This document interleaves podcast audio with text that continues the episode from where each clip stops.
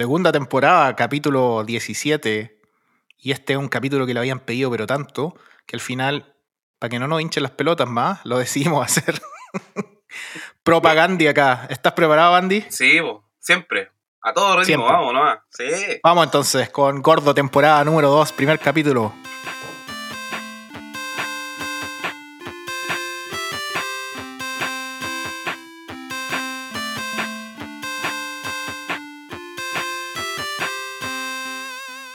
¿Cómo estáis, Andy? Tanto tiempo. ¿Cuál- ¿Cuándo fue nuestro último Sí. capítulo en diciembre, no? Antes de Navidad. Sí, antes de Navidad, diciembre, pasaron hartas cosas.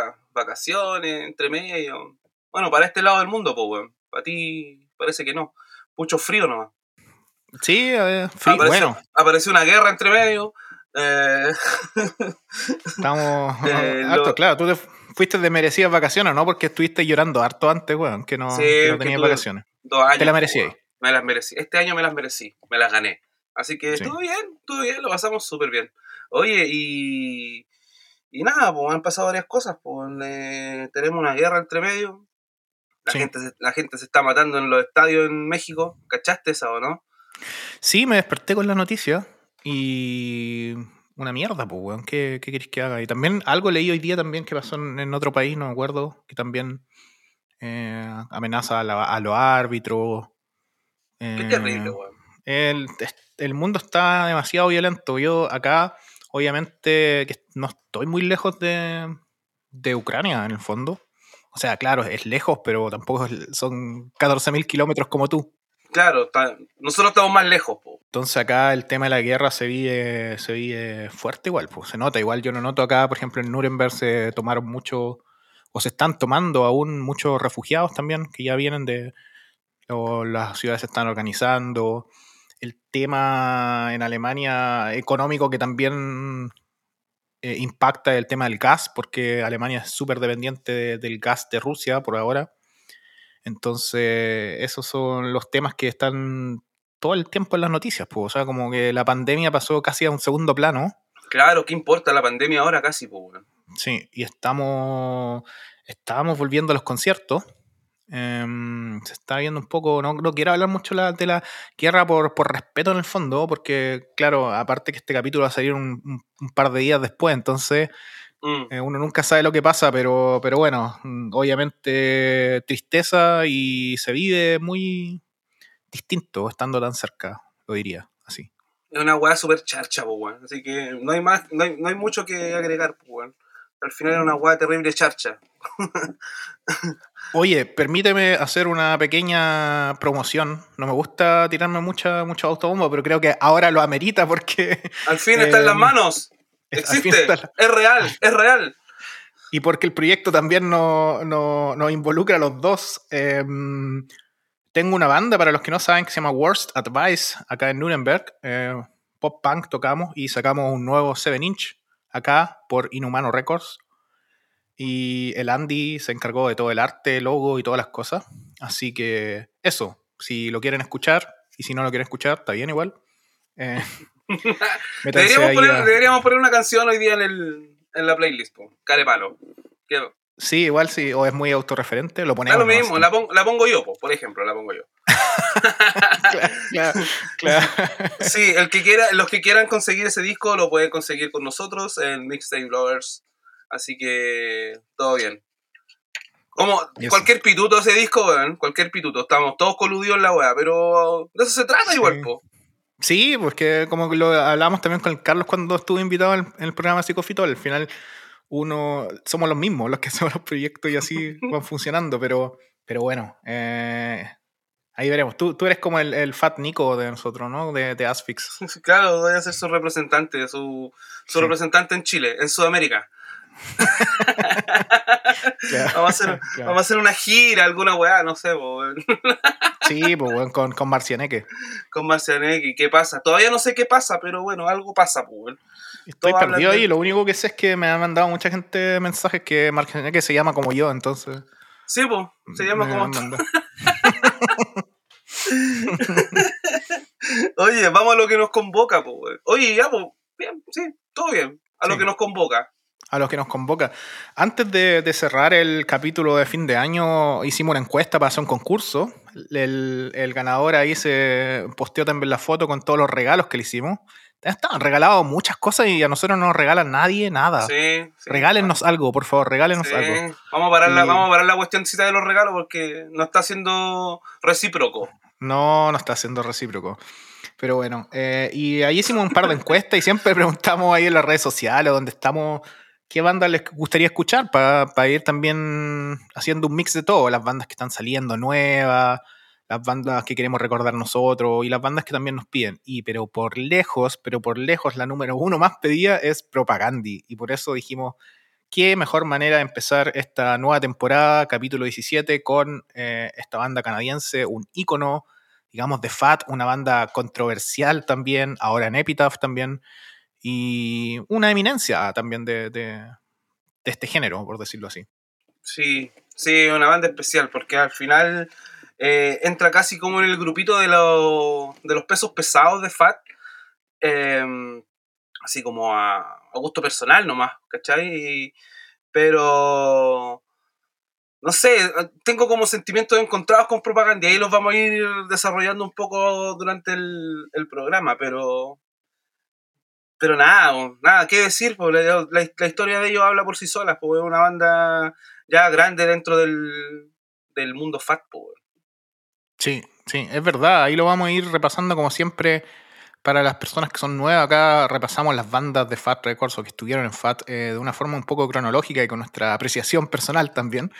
Así que, claro, em, se forma esta banda en, en Canadá y mm, segundos, canadienses que tenemos, ¿ah?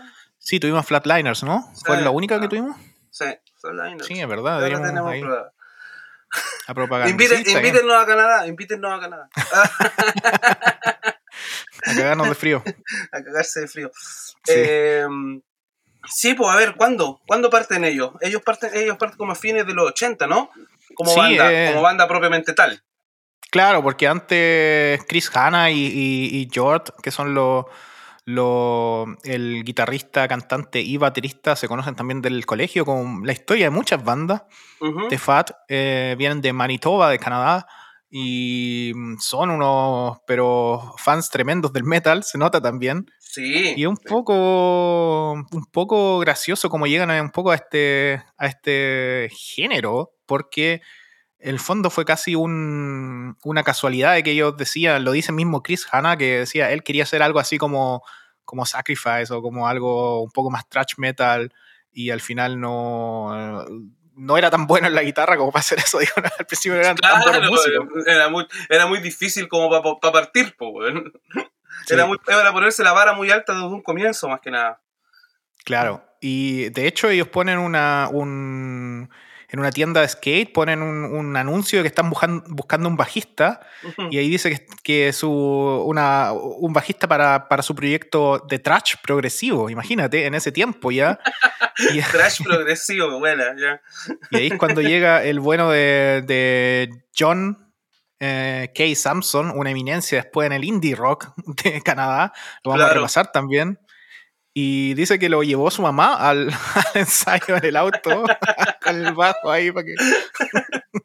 ya, weón, yo te llevo. Ya, weón, ya vamos, ya vamos. Me lo, imagino así como con el bajo, con un bajo Kuma así en una bolsa de basura. para que hiciera alguna, alguna actividad extra programática. Claro, me imagino así súper nerd.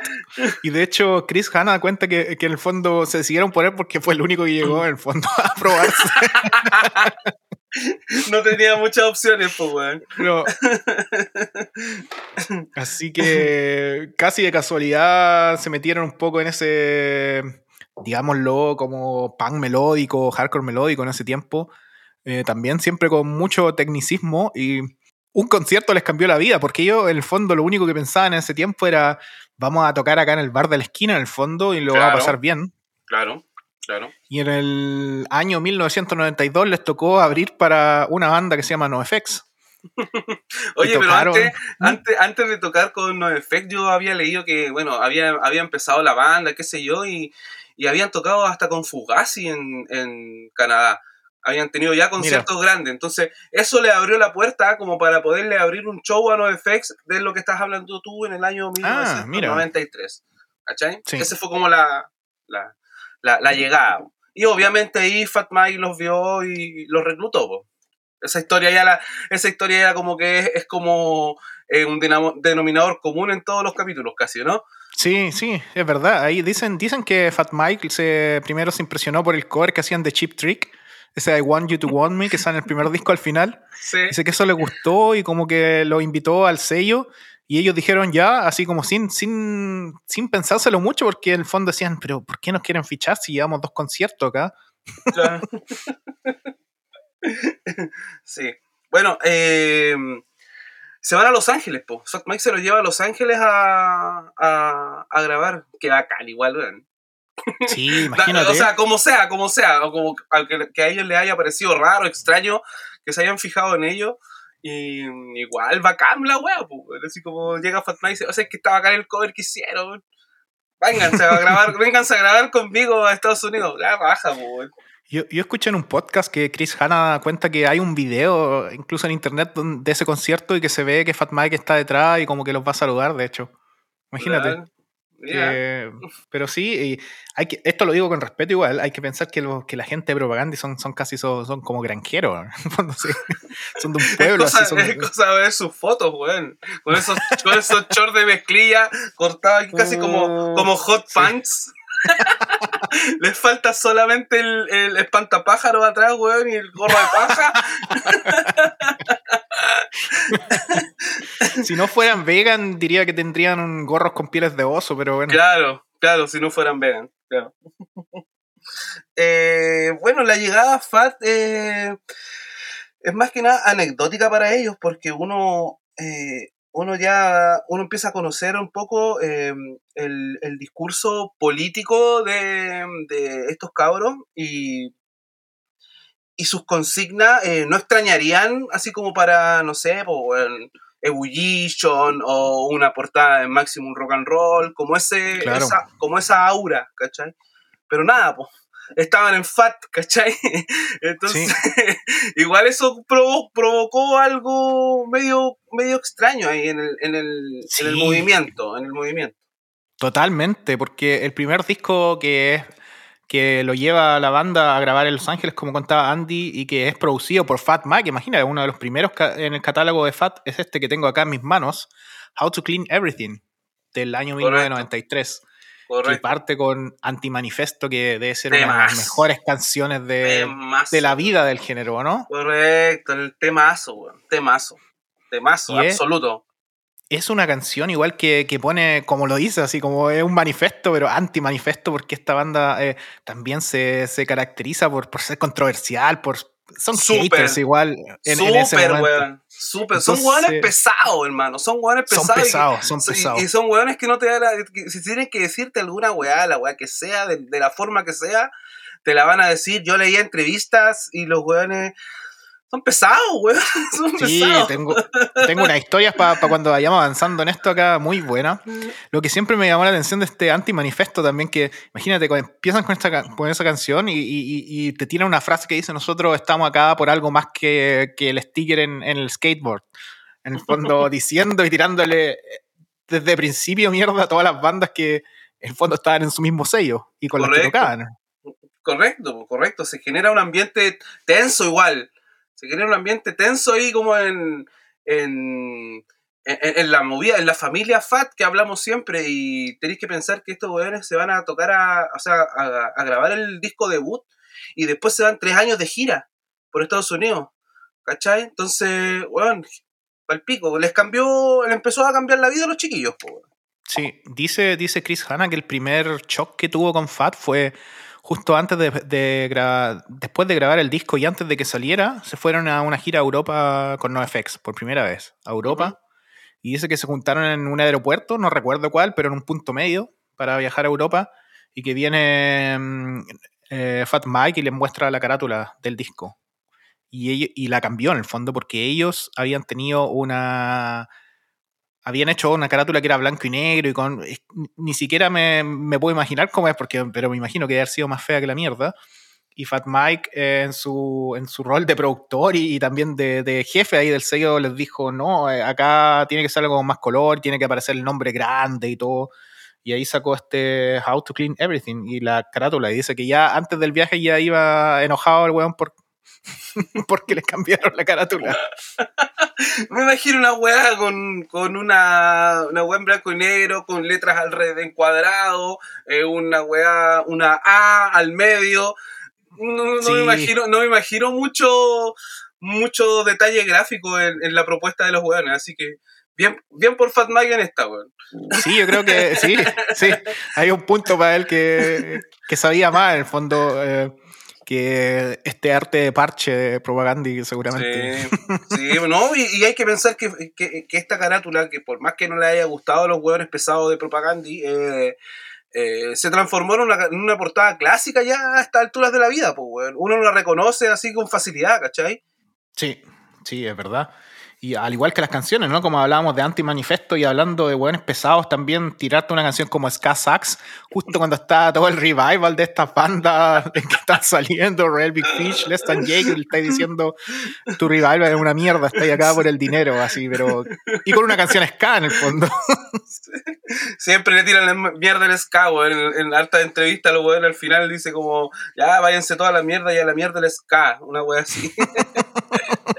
es gracioso porque ese tema no lo tocaron por mucho tiempo porque le estaba cargando, les, carga ese tema, pero la gente lo pide tanto y es, que, lo que le pasa a muchas bandas, ¿no? Que se hacen conocidos con el tema más que menos lo representa.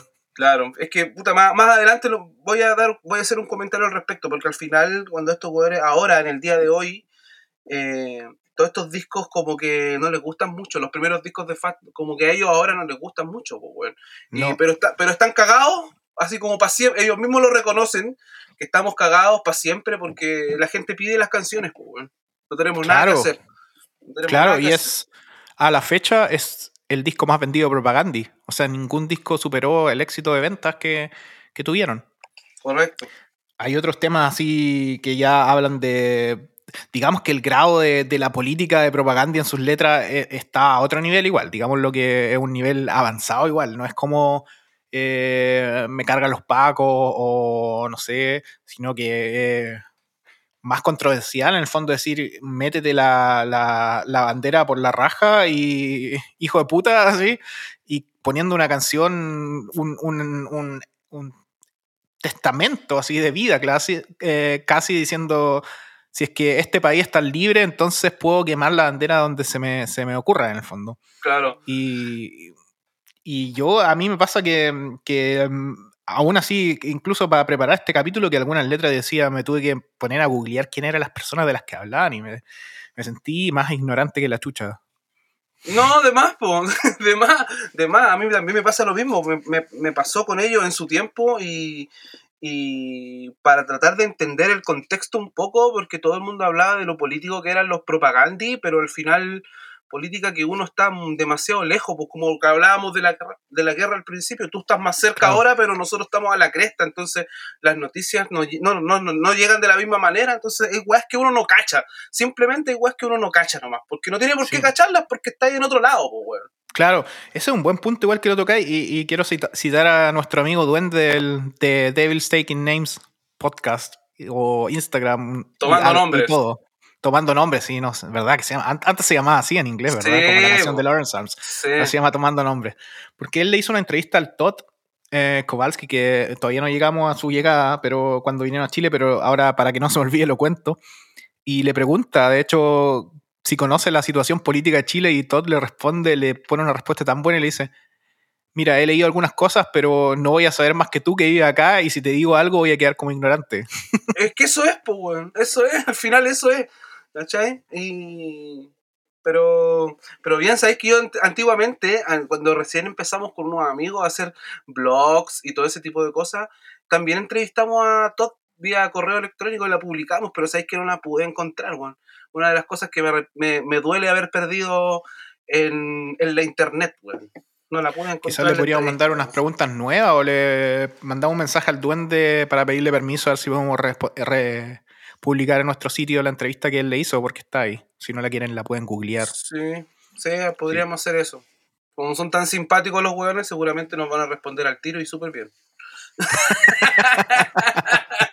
Sobre todo si le decimos que estamos haciendo un podcast de Fat Records. Claro, claro. Ya, pero Sí. bien. Sí, oye, em, claro, eh, se meten en este circuito también de bandas de Fat y ahí ellos dicen que en el fondo... em, A ellos les cargaba, a ellos les cargaba que los catalogaran en este estilo como del skate punk y toda esa huevada, como que era como meterle el ají en el culo, weón. sí, Y- sí, Pero aún así tenían que mamarse toda esta weá y porque también por otro lado su banda tenía que salir al mundo a, a hacerse conocida, pues, weón. Si por algo tenían Claro. una banda, pues, weón. Entonces era como ahí un tira y afloja todo el tiempo, pues, weón. Claro, y en el fondo lo que, lo que ayudó a todas estas bandas a principios de los 90, que lo hemos hablado, era esa, esa publicidad que también obtenían por los videos de skate, por los videos de snowboard.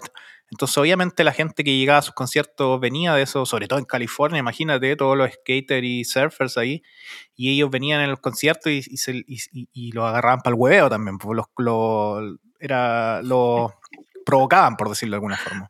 Claro que sí, pues de hecho ellos dicen que no, por lo general no tocan en ningún tipo de festival porque por lo general están auspiciados por, por mar- marcas multinacionales y toda esa weá y que ellos no, o sea, súper conscientes con su discurso también, pues. Yo los vi en el Pan Rock Holiday, en ese festival en, en Eslovenia, hace un par de años atrás, y cerraron el festival. Y antes de que, de que mm, tocaran ellos, desarmaron toda la wea, porque estaba auspiciado, no me acuerdo por qué, sí, me, imag- me imagino que debe haber sido Monster Energy Drink y Ya. algo más, alguna, alguna cosa, alguna bebida de Coca-Cola o algún, algún alcohol de Coca-Cola tenía en el escenario un par de publicidades. Y el deal era que ellos tocaban, pero sin que estuviera esa publicidad. Entonces, muchas veces que han tocado en festivales, los cierran para que saquen todas esas publicidades porque ellos no quieren tocar con la publicidad afuera. Bueno, bien igual, pues, weón, bien igual. O sea, si, te, la, si te la compran y, y- y si te la aceptan, si te aceptan ese trato, eh, bien. Aparte que, está, que si está dentro de tu política de como banda, y soy una banda que tenéis tantos años, y, y el público empuja también por otro lado ver a esa banda, entonces al final tenéis como el sartén- un poco el sartén por el mango igual, pues, weón, ¿cachai? Podéis, Yo creo que eso es. podéis po- poner estas condiciones, ¿cachai? Quizás les cierra algunas puertas, algunas cosas más grandes, pero al mismo tiempo les hace crear una, una base de fans súper loya- súper lea- leal también. Claro, y, y, y, y más, más, más así como más- unos seguidores más a raja de tablas, más, no sé, o más, Sí. más comprometidos. Claro, sé, la, pues, con- la consecuencia se, se Correcto. su, su fruto en el fondo. Correcto, correcto. Oye, eh, bueno, el, ese es el perfecto camino para el segundo disco, que es para mí, lo tengo que decir acá también, que es un disco que a mí me cambió la vida. De verdad que me cambió la vida y no lo digo de una forma muy emocional porque a mí no me gustan mucho esos discursos así de, de, de poeta Pablo Neruda y que, ah, todo, y, y- y con cebolla y con lágrimas en los ojos, pero en verdad es así porque el disco que viene después, también por Fat Records, Let's Talk More Rock, eh, lo recibí cuando yo tenía 14 años Se eh, por de un romper. amigo. Se acaba de romper, se me cayó. eh, no, Le, se acaba me de cayó ca- el disco. le cambió la vida de nuevo a Mati, le cambió la vida. No me cayó, se me cayó el disco por suerte. Eh, me lo pasó un amigo en un CD en ese tiempo y tenía un CD ROM eh, en las cosas. Y venía un documental que hablaba del animalismo y tenía este tipo de cosas que, bueno, el típico logo de propaganda y con esa A y Ujú. con la consigna animal friendly, antif- antif- antifascista, gay positive, eh, profeminista. Eh, y fue la primera vez que yo tuve como contacto con ese. Fue mi primer llegada al vegetarianismo, por decirlo, o veganismo también en algún momento. Como de. Fue mi fanzine, en el fondo. Ese Correcto. disco y, y la hoja de ese disco fue mi fanzine.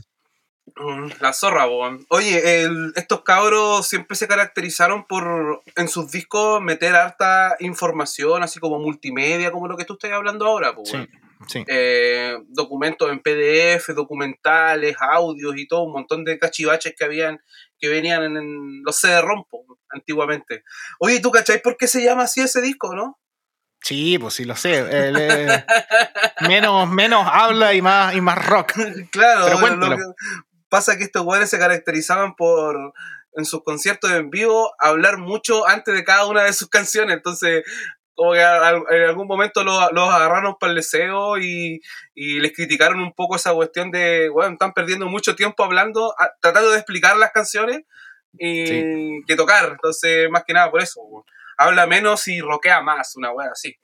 Sí, claro, y este disco se caracteriza por ponerle un poco más de política. Aquí empiezan también con esas cosas, a hacer en los conciertos, a, invitar a ese AK Press, que es como la editorial, una editorial independiente canadiense muy orientada a, la izquierda política. Em, y a poner stands no solo de sus merch, sino también de vender libros y cosas así. Y aparte que, como que las regalías y las ganancias de este disco iban como en, en beneficio del AK Press. Y de hecho hay un, hay un hay, este, el tipo, ¿cómo se llama el, el fundador? Ramsey Kenna, ese, aparece, aparece en una canción como con la voz de una multinacional petrolera, no sé si lo habéis cachado. Sí. La voz, la voz es del. La voz es del. Oye, ¿qué te iba a decir? Puta, qué bacán que, que haya. Este disco haya generado algo cambio sí en tu vida, como lo decías, pues, ¿Tenía algo, más que decir, algo más que decir al respecto de eso tan importante? Sí, es que fue el, único disco, porque yo lo he hablado también en el podcast, que dije que el, disco que me trajo al pan rock y a, todo esto fue el Dookie de Green Day, que la primera vez que los vi, ¿no es cierto?, en, en MTV en esa, en esa época. Pero, pero eso fue un cambio en el fondo musical, pero este disco es un cambio ya de vida en el fondo. O sea, te, me, yo todavía, imagínate, tenía 15 años, algo así, 15, y ahora tengo 37 y aún así nunca más comí carne en mi vida y todo eso fue por, por este disco en el fondo. Imagínate, cuando ahora lo pienso lo veo de una forma súper, eh, no sé, no nostálgica, pero así como con respeto en el fondo. ¿Cómo te puede cambiar una vida? Cuando uno dice, ah, estas cosas no traen nada y que, a veces ese panfleto quizás no, no, no tiene no tiene consecuencia, te puedo desmentir con mi experiencia que no es así y me puedo imaginar que no soy el único. Seguramente, pues, seguramente, más de alguna persona le da al pasado. Eh, con toda esta... Uno agradece cuando vienen este tipo de extras en, en los discos o, en, la forma en, que las bandas entregan su material. uno lo, como que agradece toda esta información porque también eh, respalda un poco lo que hablábamos al principio, que eh, nos hace como interiorizarnos, interiorizarnos y poder entender también lo que quieren expresar en su arte, en definitiva, ¿cachai? Y tratar de explicarlo y tratar de entenderlo. Y, y nada, pues, me parece la raja. Pues. Sí, eh, imagínate, el primer, el primer tema se llama eh, Aparentemente soy un, soy un políticamente fascista porque eh, me, preocupo de los animales y de lo, y de lo, y de lo humano en el fondo. Porque también fueron muy criticados. E, esa típica también como vista, ¿no? Que la gente a veces se justifica sus cosas, ¿no es cierto? Cuando o, se le dice a los veganos casi que son fascistas porque, porque quieren imponer un, un, estilo de vida, ¿no es cierto? Y eso así se, se, leía un poco. Y en el fondo, ese es el primer tema y, y donde lo dicen, donde explican en el fondo con sus palabras eh, lo, lo que significa para ellos en el fondo. O sea, podemos hacer como un mundo mejor y no queremos sexismo y no queremos esto y no queremos esto otro. Y al final dice, eh, ¿por qué no consideramos alguien más, ¿no es cierto? Dice, stop consuming animals. Lo dice así, pero eh, explícitamente. Y eso eh, me imagino que no solo a mí, sino que a mucha gente le, le, llegó de alguna forma, ¿no es cierto? Correcto, y estamos hablando de cosas que se empezaron a hablar, o sea, y que se hablaban ya en 1996, que fue cuando salió este disco. Po. Cacha que ahora estamos en el 2022, weón, y hay gente que todavía se sorprende de este tipo de temas, pues, weón. ¿Cachai? Entonces, es, raro, o sea, no, no, es raro, sino que es como em, bacán que ellos, para nosotros, quizás para nuestra generación o para nuestra edad, eh, haya sido como una apertura de cabeza también, pues, weón. ¿Cachai? Claro. ¿Sabéis qué? Lo que me recuerda un poco, porque también Chris Hanna, em, bueno, como dijimos, controversial, ¿no es cierto? Siempre va, lleva al extremo igual sus cosas, ¿no es cierto? En ese tiempo. Sí, sí. En ese tiempo se agarraba, decían que agarraba el micrófono y se lo metía por el poto. Así, pero no de verdad, pero así como haciendo la, mini, la mímica, no que homosexual, pero en el fondo provocando a la gente que era homofóbica para que se fueran. Y eso lo hacía mucho el, Necro con Fan People, ¿no? También hacía, no sé si eso, eso en No, eso no, lo del micrófono, pero, pero... claro, también hacía ese tipo de, cosas quizás también, como decís tú, como para para que la gente homofóbica o, o, los hueones, no sé, pues tuvieran alguna especie de rechazo hacia, hacia su música o hacia su presentación, qué sé yo. Una especie de protesta igual, no sé.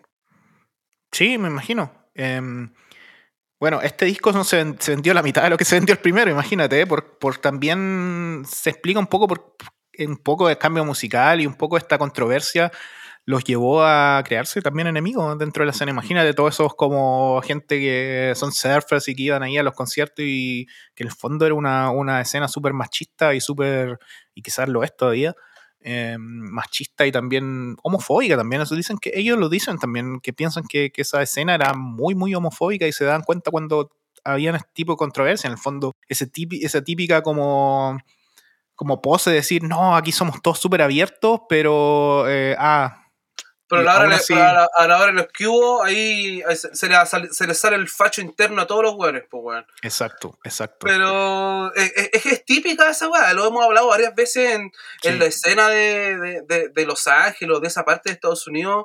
Eh, por lo general siempre rodeado de violencia, no sé, ahora quizá ahora ya está todo más controlado o, o las bandas tampoco generan tanta, tantas ganas, o sea, o sea tan, no sé, pues, tanta energía como para que los buenos se, agarren como antes, pero pero es, muy típico, es muy típico de esa zona, entonces no me extrañaría, no me extraña cuando se habla de machismo, de violencia, de fascismo, toda esa weá en, la música, sobre todo en ese lado del mundo.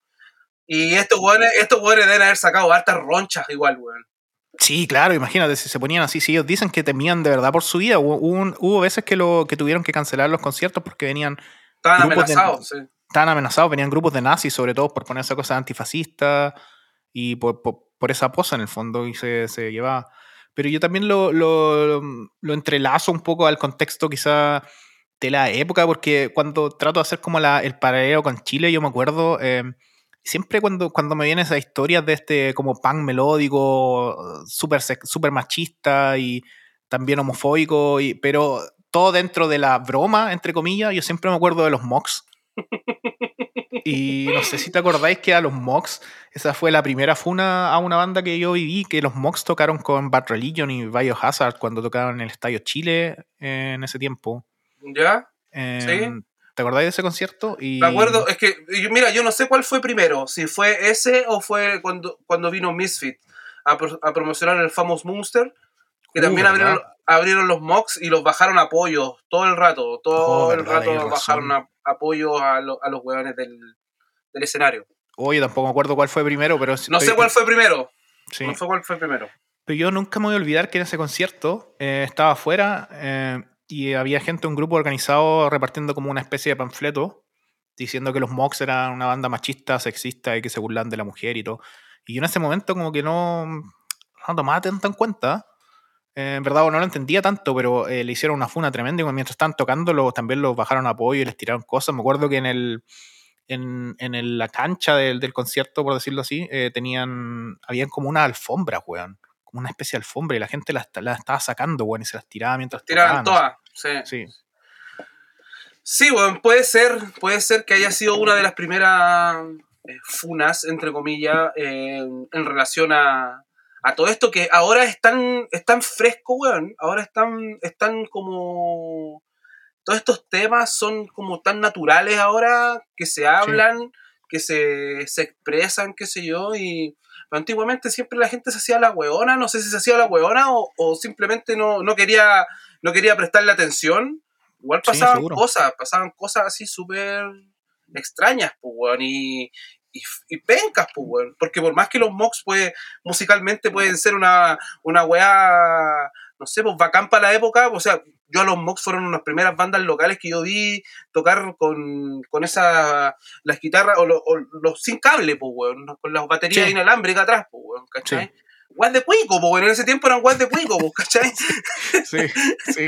Entonces, pero claro, por otro lado tenía ese discurso culiado que, que, era como para el zorrón, pues, weón, para el weón que salía a la carretear, para tomar piscola y weón, y, y, que, ay, y, que, las canciones, y, y, curado, y curado manejo mejor, y todas esas weas. Claro, claro, sí. Puras weas, weón.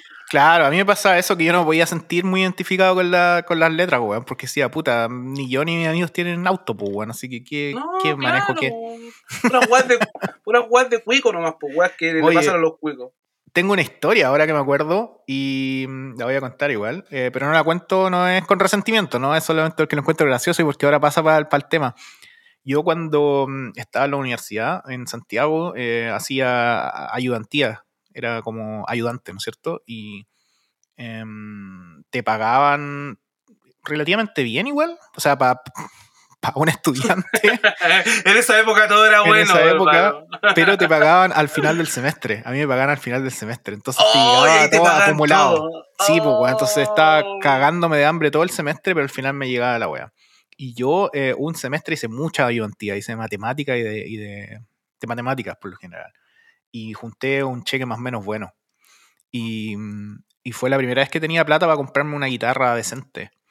Y empecé a buscar y alguien, un amigo mío me dio un dato de que alguien estaba vendiendo... eh, una- yo quería una Fender Stratocaster, sí o sí. Sí o sí, quería una de los 90, así como, como esa que sonaba como muy Green Day, Lookout, Queers. y Yo quería esa guitarra, sí o sí.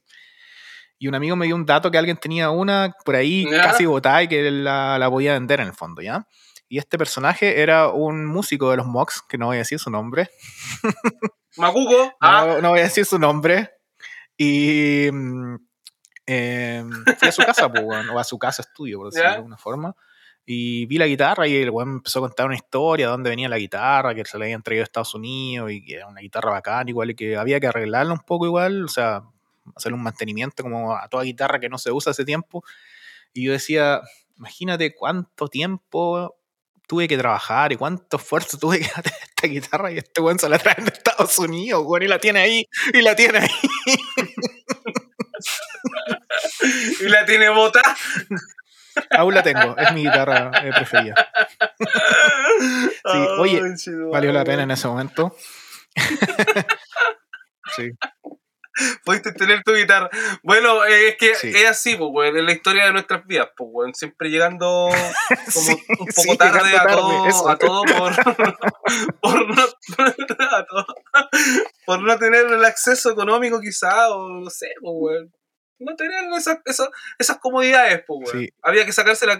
Costaba más, pues, weón. Costaba más. Sí, sí, pero bueno, Ah, ya, ya fue. Oye, eh, quiero pasar quiero pasar un poco a otro tema, eh, pero con respecto a este disco, al de Stockmore Rock, que hemos hablado harto de este, y el tema musical. Porque acá hay dos canciones también que donde se nota la, la voz de John K. Samson del, del bajista, ¿no? Esto, digamos que un trío, ¿no es cierto? Eh, y una es Anchorless y la otra es Skips. Y esas canciones las hizo. ¿Y por qué las nombro? Porque hicieron un giro a la banda, porque en ese momento John K. Samson tenía otra, otra escuela musical. Decían que ellos también habían, de repente tenían la idea de tocar cover thrash metal y él decía, pues no, no le gustaba, no la podía tocar y se sentía súper mal. Y se empezó a sentir ansioso en los shows. Sobre todo también por eso como riot que habían o como revueltas, ¿no es cierto? Eh. De hecho hubo un- un- un- una revuelta en, en un show en Denver donde lo que contaba antes que venían nazis y que tuvo que llegar la policía y que en el fondo eso lo empezó a dar ansiedad a John K. Samson y empezó con su cruzada personal de, de crear otro tipo de canciones que al final no pegaban tanto en la banda, porque digamos que uno nota ese, ese, esa, ese pan rock agresivo cada vez más rápido de Propaganda y de repente tiene una canción como Anchorless, que es una canción casi indie rock con otra voz, una voz más suave. Y eso lo llevó Correcto. a dejar la banda A dejar la banda y a formar otra. y a formar otra.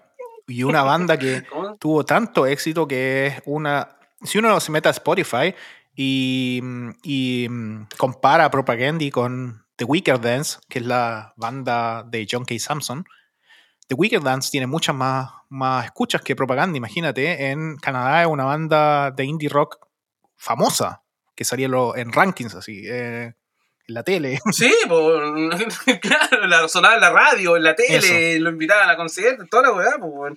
Pero de- de- por otro lado también, eh, propa- o sea, no sé si propaganda, pero algunos de los miembros también llevaron algún, se llevaron algún crédito por eso, por lo del sello, pues, ¿o ¿no? Porque ellos forman, hay dos, hay dos personas en, en- en la banda que forman un sello G7, Sí. que fueron los que, los que se encargaron de editar los primeros discos de Wicked Dance y también recibieron un poco de gratificaciones por eso, así que estaba todo en familia, hermano, estaba todo en familia. lo, dice, lo dice Fat Mike también, ¿no? Que, que después hubo una pelea también, o varias peleas así, un poco de, de dimes y uh. diretes con propaganda, ¿no es cierto? Una las contamos también cuando hablamos de los capítulos compilados por ahí para que lo puedan escuchar en los Fat eh, Music. En ese capítulo contamos la, una de las historias. Y mm, Fat Mike siempre saca a eso en la cara, le dice eh, que él les dio el adelanto de la plata para que formaran su sello. Calla. No, un cabrón súper solidario, el gordo. Es súper solidario. Eh, ¿Y sabéis qué? No lo digo en tono de hueveo, lo digo como de verdad, de verdad. Siento que es un hueón. Es un hueón así, con las manos abiertas, así como. Un rajado. Sí. más encima que el hueón siempre dice que mientras eh, pueda estar con mis amigos pasándolo bien, da lo mismo la, plata. A pesar de que sea, claro, eso lo dice porque tiene la media cuenta corriente el hueón, pues, pero. Pero de todas maneras, pues a nadie le gusta perder plata, pues, ¿cachai? Sí, bueno, John K. Samson se va, eh, le editan sus primer, el primer disco de, de, Wicker Dance, que lo tengo acá también. ¿Sabéis qué? Hace una weá, una cosa que me sentí, me sentí estúpido y me sentí casi que mal, weón. Que lo, eh, para preparar este capítulo me puse a escuchar de nuevo el disco y dije, oh, qué disco tan bueno, weón. Me lo voy a comprar. Y lo empecé a buscar a discos y, y dije, oh, ¿por qué está tan caro? Y después me di cuenta que lo tenía, weón. Se me había olvidado que lo tenía. Oye, ¿por qué está tan caro? ¡Ay, lo estoy vendiendo yo!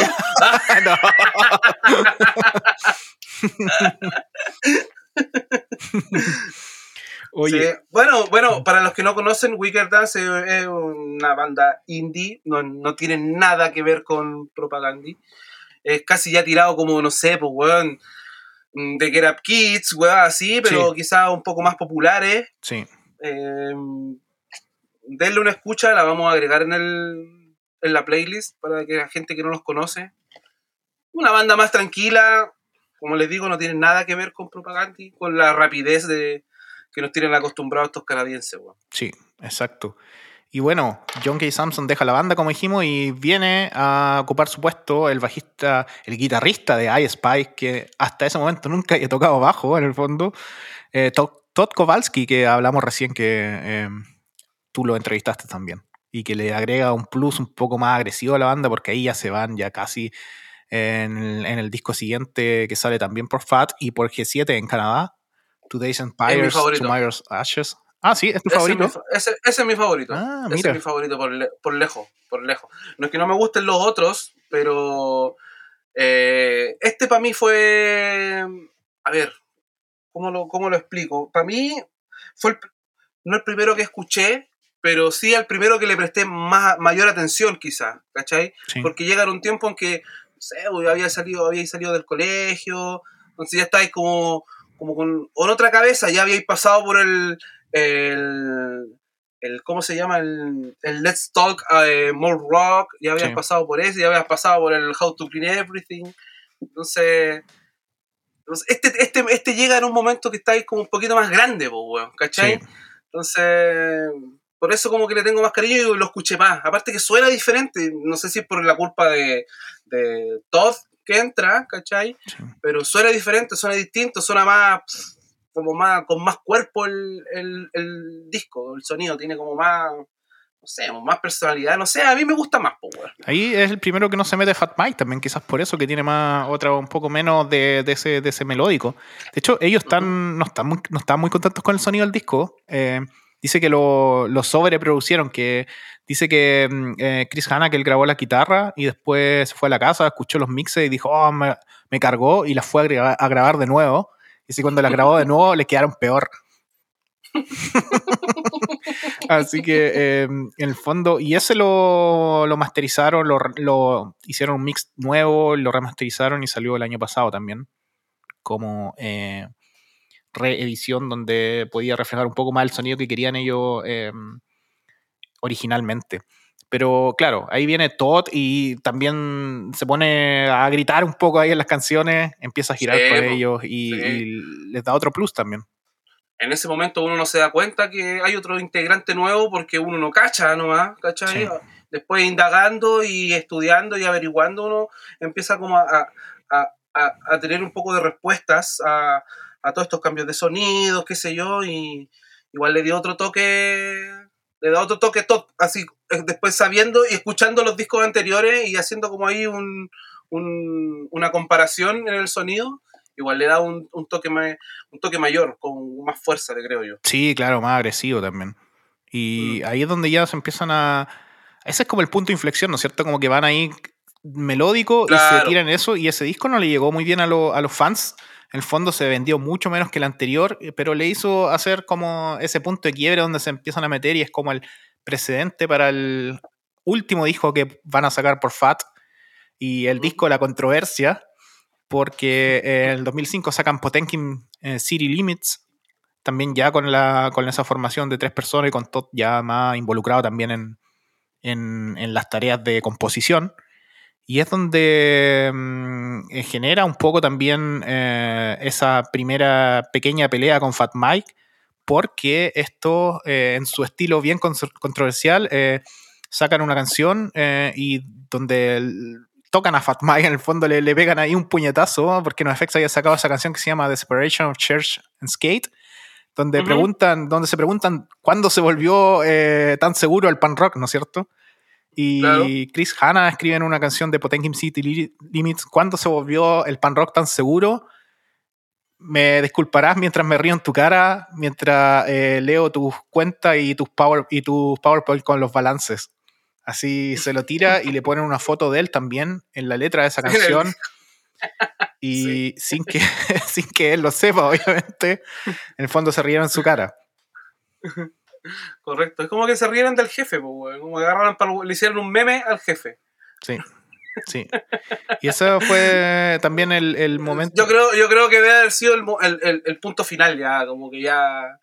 Bueno, después no editaron nada más en Fat, porque ahora que aparecieron las reediciones de no sé cuántos años. Eh, ahora se buenaron después, sí, de algún tiempo, pero. No, seguro, seguro, seguro. De hecho, Fat Mike siempre comenta esta weá de, de que le hicieron una canción. Eh, O sea, es que cuando tú hablas, cuando tú hablas, porque a ti te gustan los datos así estadísticos de qué, qué, disco se vende más, qué disco se vende menos, al final igual se agotan las, las ediciones, pues, weón. Porque por algo están reeditando, bueno, editaron, reeditaron el, el Let's Talk More Rock, reeditaron el How to Clean Everything, eh, editaron el Today's Empire, eh, han, han, editado casi todo de ellos. Sí, la gente del FAT, ¿cachai? Es verdad. Entonces, es porque también de alguna manera se están haciendo más de culto, concepto de mierda que odio, eh, pero la gente está empezando a conocer, no sé, pues, los discos de antes, pues, la gente más joven, no tengo idea, ¿cachai? No tengo idea de cómo se genera esa weá. La gente está comprando discos en definitiva. Claro, eso, eso también que es como un revival, también como cuando tú piensas en los 90 que igual te compraste un disco de los Ramones, pues, que había salido en los 70 quizás. No, claro que sí, claro que sí. Y aparte que también sirve para, completar colecciones que quizás no, pudiste comprar en ese momento. Sí, cuando, cuando uno era pobre.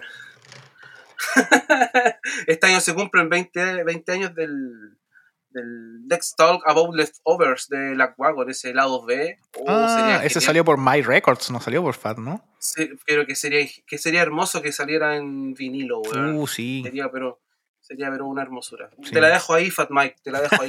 Seguro ya la está planeando ahí con ching ching. Oye, eh, en un concierto en, en, en el mítico eh, Gilman Street en San Francisco, ¿no es cierto? Em, en San Francisco, perdón, en, Oakland. En, Oakland em, lo, Fat Mike los va a ver mientras tocan propaganda y Chris Hanna se da cuenta que está ahí y dice esta canción va para todos los, los pan rockers que se creen punk y son millonarios se la tira ahí mismo en ese momento. Eh, dicen que hubo varias de esos dime y direte y lo, lo, que contamos en el, otro, en el otro capítulo del podcast con la canción de que querían aportar para el Rock Against Push, que al final se, bajaron porque Fat Mike les quería, les quería sacar una parte de, la, no de la letra, pero sino como un audio que habían puesto al final, eh, porque ese audio hablaba contra una persona que era uno de los inversores de la campaña de Kerry de John Kerry, que en el fondo en contra de Bush, y Fat Mike lo quería sacar momentáneamente, decir ya primero eh, cuando sacamos el compilado y después lo ponemos en el segundo, una cosa así. Y ellos se, se tiraron encima y le empezaron a hablar de Fat Mike, y quedó como un, uno de los primeros dramas de internet de esa época, que con comunicado acá o allá. Y en un momento eh, ese disco amarillo no FX el Wolves in Wolves Clothing. em, Hay una canción que se llama eh, One Cell Creature, eh, donde habla em, Fat Mike de Chris Hanna, no explícitamente, pero dice así como em, si fuerais más buena onda, quizás lograríais más y en el fondo no te dais cuenta que estamos que estáis como peleando contra, contra los enemigos falsos en el fondo. O sea, estamos todos, Claro. queremos todo lo mismo en el fondo. O sea, en vez de, de tirarme mierda a mí, deberíais tirarle mierda para otro lado, una cosa así. O sea, claro, pues, o sea, mira, para mí son súper válidas todas estas polémicas y todo esto, porque uno entiende un poco el, el contexto de, de la banda y entiende también el contexto de Fat Mike, qué sé yo, pero, puta, weón, si estáis tan disconformes en, en un lugar, en un sello, no, edit- no sacáis cuatro discos, pues, weón, No. ¿cachai? No, no permites que te editen cuatro de tus discos y de tus discos que han vendido, tus discos más populares, en definitiva, en- a lo largo de tu carrera, pues. Sí.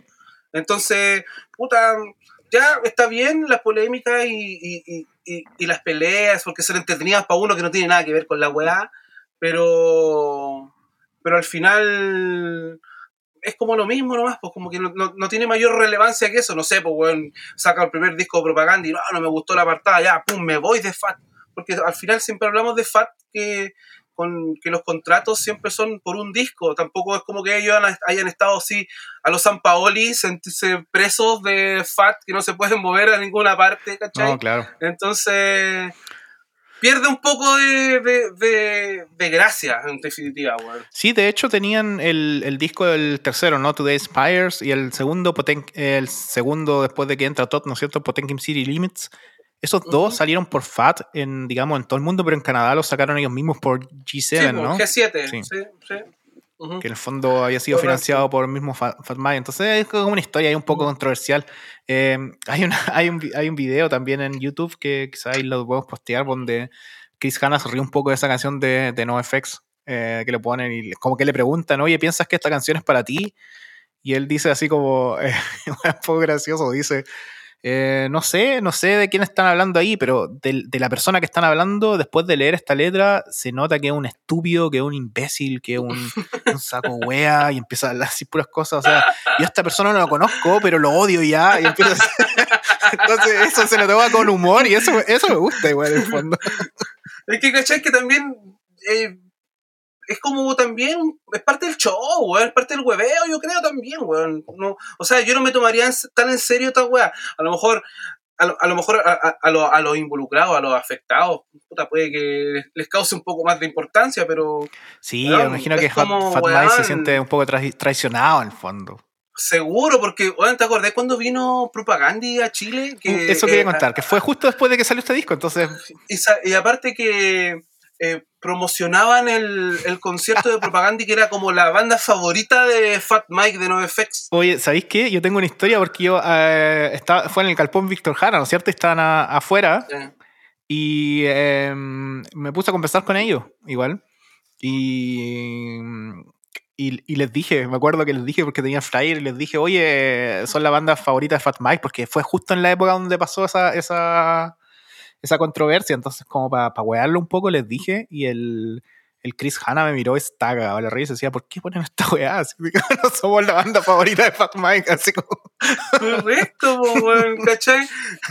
Entonces, esa, esa weá, igual, igual como, o sea, eh, Propaganda tiene como razones más que suficientes como para ellos mismos tener su propio público, po, weón. Entonces era como. Había venido unos efectos hace poco, entonces quizás estaba todavía la weá ahí del. Sí, de Fat Mike o de No Effect, claro, claro. Quizás tampoco habían vendido muchas entradas, no sé, no tengo idea cómo habrá sido la weá.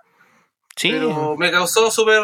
eh, eh, encontré rara esa weá de promocionar un concierto así como. sí, yo también. Ven a ver a la, fa- a la banda favorita de Fat Mike. Sí, es que es Kuma, es Kuma la estrategia igual. No sé si le habrá funcionado al final, no sé si habrán No. ganado, perdido, empatado. Uy, plata, a mí me acuerdo mucho, weón. Yo me acuerdo que fue en el Galpón Víctor Jara, no me acuerdo si fue tan lleno. Y es- hay una imagen que no me voy a olvidar, que fue cuando, eh, de hecho, tocaron ahí Skazax y Anti- el partido con Anti-Manifesto, que eran canciones que no tocaban. Y en un momento que no sé por qué pasa esa weá siempre en Chile y quizás en otros países también, no sé, pero se sube alguien al escenario y le, y le quita el gorro. ¿Te acuerdas que andaba con un gorro así, pero era un gorro de mierda igual? Pues bueno, un gorro así, Sí, de, esos como de camionero, así hecho pico, no, no era como un gorro así, weón, que haya costado de- 20 lucas, weón, de haber costado ni Lleno de- 500 pesos, weón. Lleno de cebo. Lleno de cebo, weón. Y se lo quitan y me acuerdo que Chris Hanna para el concierto y dice, no, no voy a seguir tocando hasta que me vuelvan el gorro. Y la gente empieza a hacer presión para que el weón que se lo sacó lo devolviera. Y yo me acuerdo que, que encontré acá en esa weá, en el fondo, porque yo me acuerdo que hace poco había ido a otro concierto. No me preguntéis por qué fui, pero fui a Hatebreed, me regalaron la entrada, lo digo al tiro.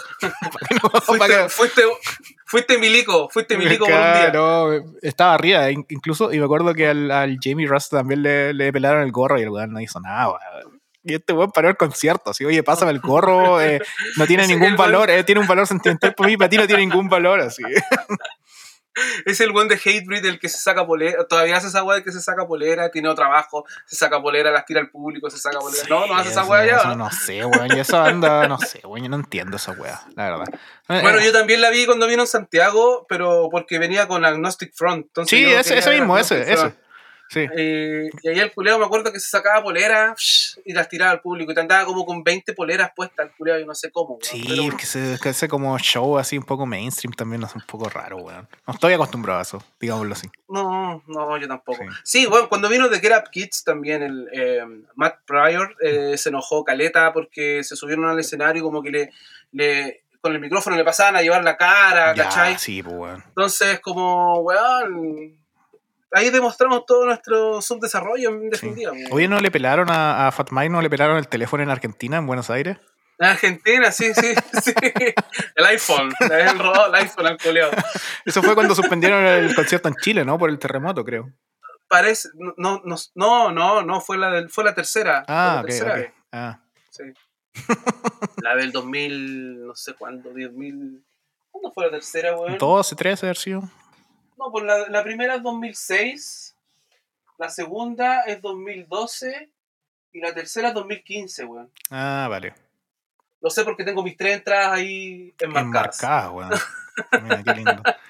Oye, em, sí, pues entra después David Kilas, que tocaba en una banda que se llama Giant Sons, de, también una banda granjera ahí de Manitoba. Y Uy, uy. eso mismo. Y le ponen. y le ponen el, eh, la segunda guitarra que ya lo estaban esperando porque el disco Potemkin City Limits la grabaron casi pensando en dos, en dos guitarras, aún así eran eh, tres. Y cuando vienen a Chile vienen en una formación de cuatro.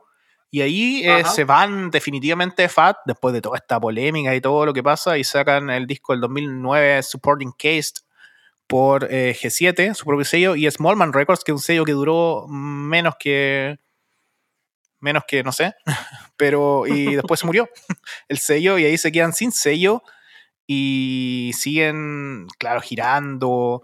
eh, siempre con- controversial. De hecho, se meten a grabar con, en el estudio de Brian Adams porque tenían un, una- un amigo ahí que le hace un poco la. el, el- el contacto. En- a todo esto, en este, en este momento también está eh, The Wicker Dance en su pleno auge, así. Sí, po, eh, sí, po. mainstream total, haciendo DVD en vivo, abriendo para bandas así gigantes.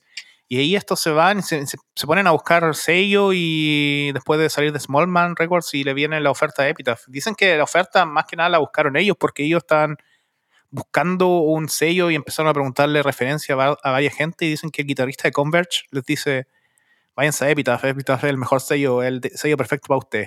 Y ahí Fat Mike se picó.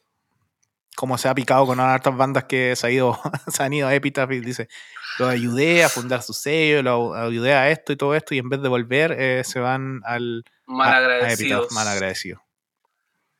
A ver, em, a esto, yo, esto lo decía yo que tenía como yo sentimientos encontrados con la banda al principio, weón, porque siento que la etapa Fat, eh, em, que es mi etapa favorita, eh, después ya su sonido empieza a ser otro, después de, que se van, se van de Fat, sobre todo en el, en el Supporting Case.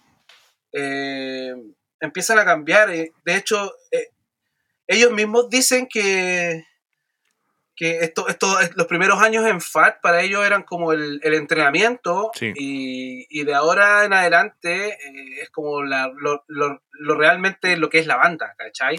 O sea, el sonido de ahora es como, al fin encontramos nuestro sonido, ¿cachai?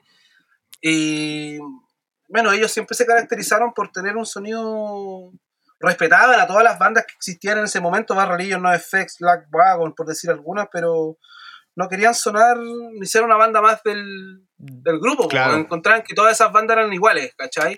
Entonces querían desmarcarse un poco de, de, de, de, ese tipo de pan rock. Y, y, para mí igual es otra banda. Ahora sí, es otra banda, no es la misma que, que, conocimos y que...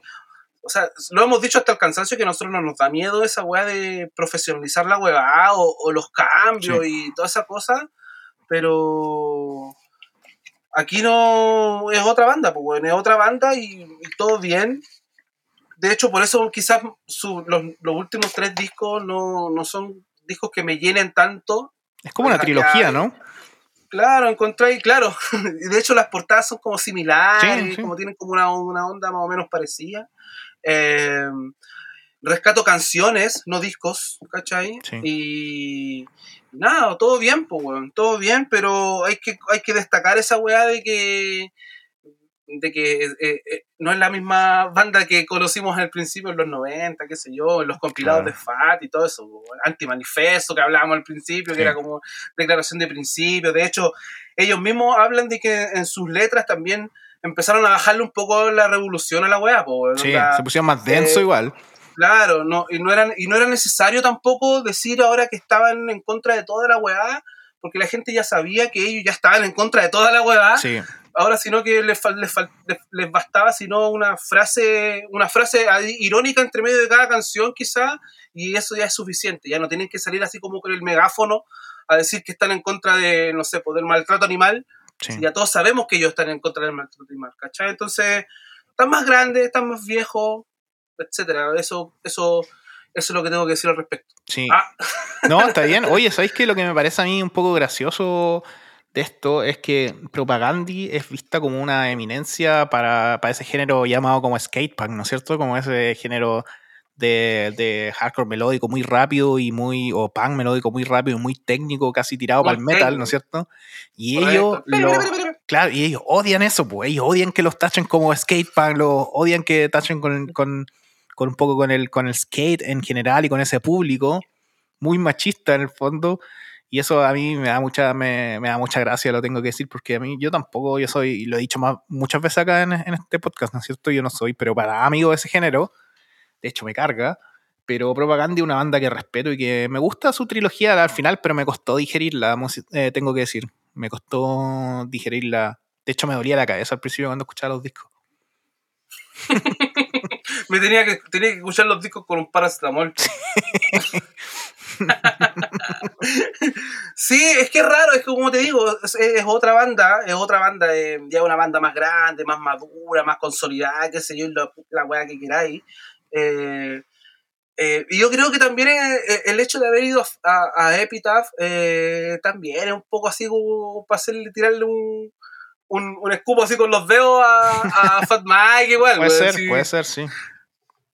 Todo, todo, tiene, todo tiene su qué, weón. Todo tiene su qué. Oye, y después de, de, un tiempo se va esta persona, David Killas, ¿no es cierto? Y hacen una cosa que la encontré igual graciosa. Eh, se ponen a buscar un segundo guitarrista casi por internet y dicen, hagamos una audición, envíenme sus videos.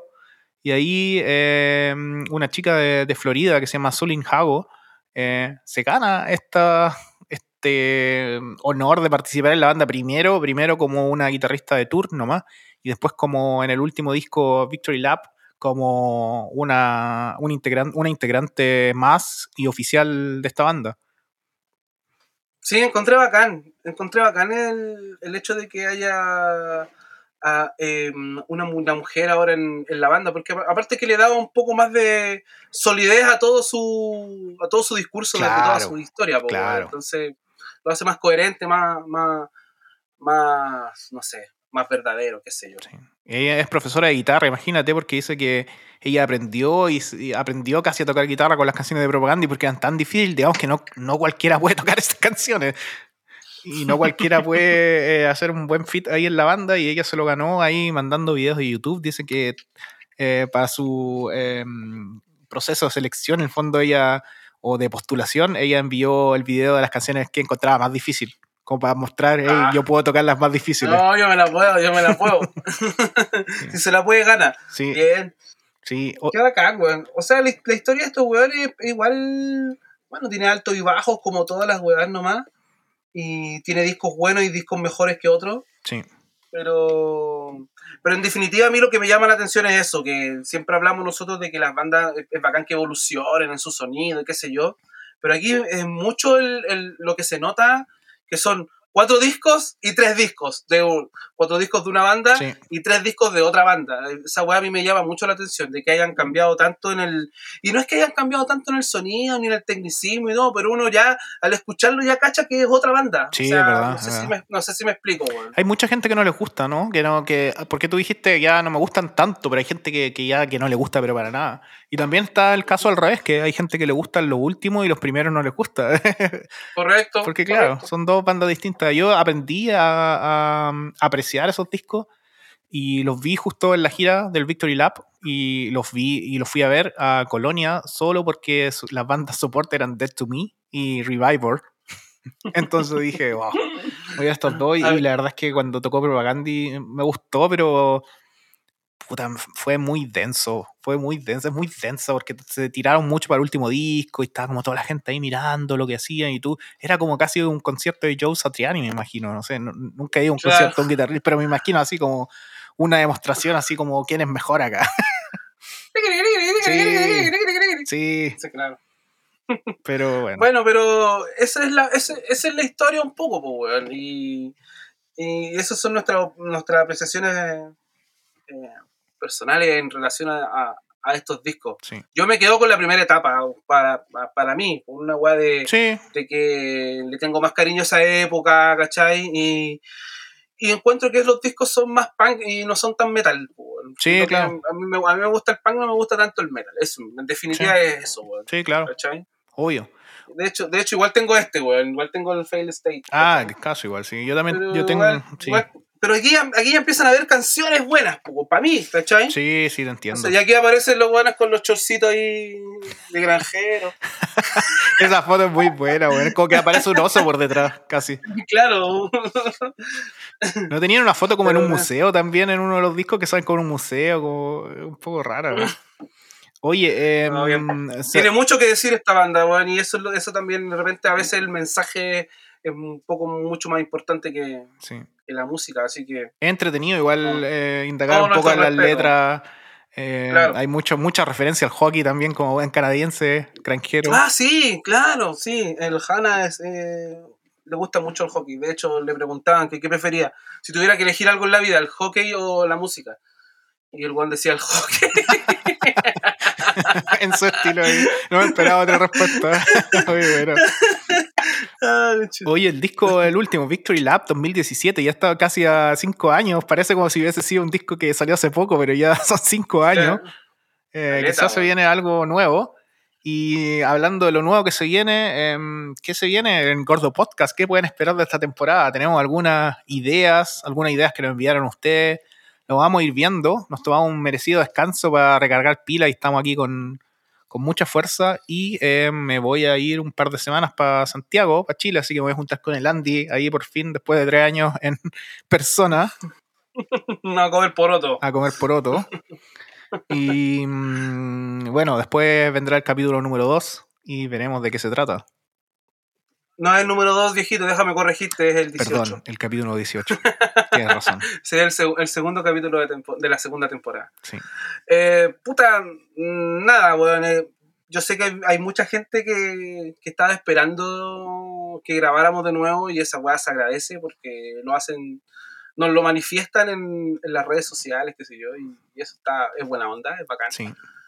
Así que vamos a tratar de, de mantener la continuidad de esto. O sea, todos saben que hay un montón de otras weas que, que hacer y ojalá pudiéramos vivir de esto. Así que si alguien quiere auspiciar este programa, puede llamarnos a, al 111. Ah. No, oye, envíanos un regalo, pues, ¿Cuántas cosas hemos regalado ya? ¿Cuántos discos? Yo creo que regalamos por lo menos 15 discos en general y Caleta, sticker y cosas y no, no nos han regalado nada, weón. No es por pedir, no es por pedir, pero yo voy a estar en Santiago en esta en este momento cuando ustedes estén escuchando este podcast y estoy en Santiago. Así que Eso. no, a mí no me interesan los regalos, la verdad. Para mí esto. no, no te interesa, entonces no te, hacer- entonces no te voy a llevar nada cuando vaya. No, po, no. Tuy- los tuyos sí. no, a mí me gusta hacer esto solamente por, por porque me gusta nomás. Oye, ya, yo ahora me mm, tengo que seguir trabajando. Ya, pues. Oye, que- eh, estuvo bacán, estuvo bacán, salió bien. Eh, muchas gracias a todos. Eh, manténganse en contacto con nosotros. Eh, visiten nuestra página. No la hemos actualizado tanto porque obviamente estábamos de vacaciones y un descanso. Así que ahora si vienen más, más posts y eso, eh, pueden seguirnos, gordopodcast.com. Eh, cambiamos un poco también ahora como la gráfica del- de la nueva temporada, como que ya empezamos a, Y las canciones. a cambiar las cositas, claro, las canciones, ahí se van a dar cuenta, así que, no. Vamos con todo este 2022, se vienen hartos capítulos interesantes. Así que gracias a todos, nos vemos. Aguante gordo.